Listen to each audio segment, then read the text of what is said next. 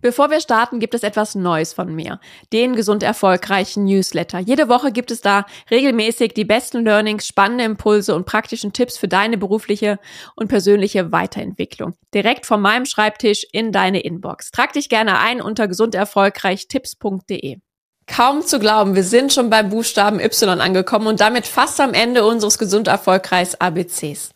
Und ich habe es schon beim letzten Mal gesagt, die Buchstaben X und Y haben mich wirklich herausgefordert.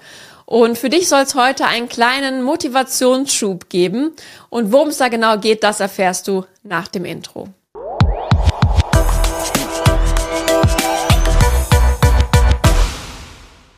Hallo und herzlich willkommen zurück zum Gesund Erfolgreich Podcast, dein Leadership Podcast für mehr Energie, Erfolg und Lebensqualität. Ich bin Sarah Potempa und ich habe mir die letzten Tage wirklich den Kopf zerbrochen, für was der Buchstabe Y im Gesund Erfolgreich ABC stehen soll. Und es war wirklich nicht leicht für mich. Und daher werde ich mich in dieser Folge kurz halten, denn ich glaube, auch ein kurzer Impuls kann eine sehr gute Anregung sein, wirklich in Bewegung zu kommen.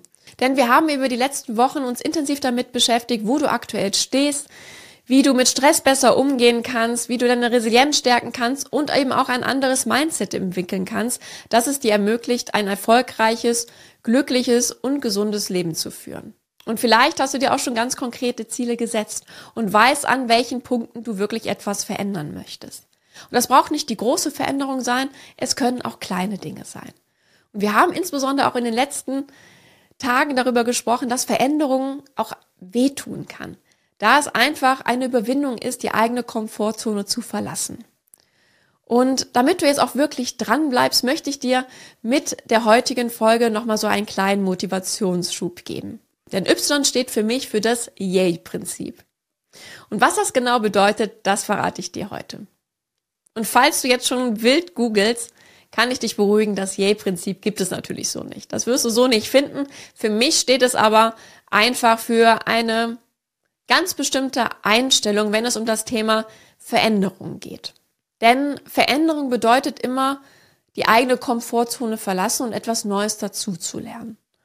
Und es gibt eine ganz bestimmte Haltung, in der es leichter fällt, Neues zu lernen. So beschreibt es der bekannte Sport- und Tenniscoach Timothy Galway. Und ich habe hier schon mal in einer anderen Folge von ihm berichtet, denn er hat viele spannende Bücher zu seiner Theorie The Inner Game geschrieben. Und hör einfach gerne, wenn du dazu mehr erfahren möchtest, in die Episode Erfolg, was du aus dem Leistungssport lernen kannst, hinein. Da bin ich ja schon mal näher drauf eingegangen. Und Timothy Galway empfiehlt somit seinen Spielern, eine ganz bestimmte Haltung einzunehmen.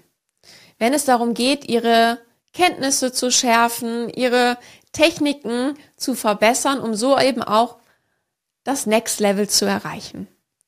Und das ist eine innere Einstellung dem Tennisspiel in dem Fall oder der Veränderung mit Neugier, Vertrauen und Freude an der Erfahrung zu begegnen.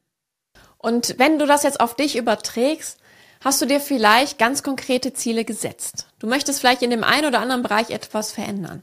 Du möchtest vielleicht den nächsten Karriereschritt nehmen. Du möchtest vielleicht mehr auf deine Gesundheit achten. Du möchtest vielleicht ein ausgewogeneres Verhältnis zwischen Beruf, Familie und deinen eigenen Interessen hinbekommen. Eine bessere Work-Life-Balance.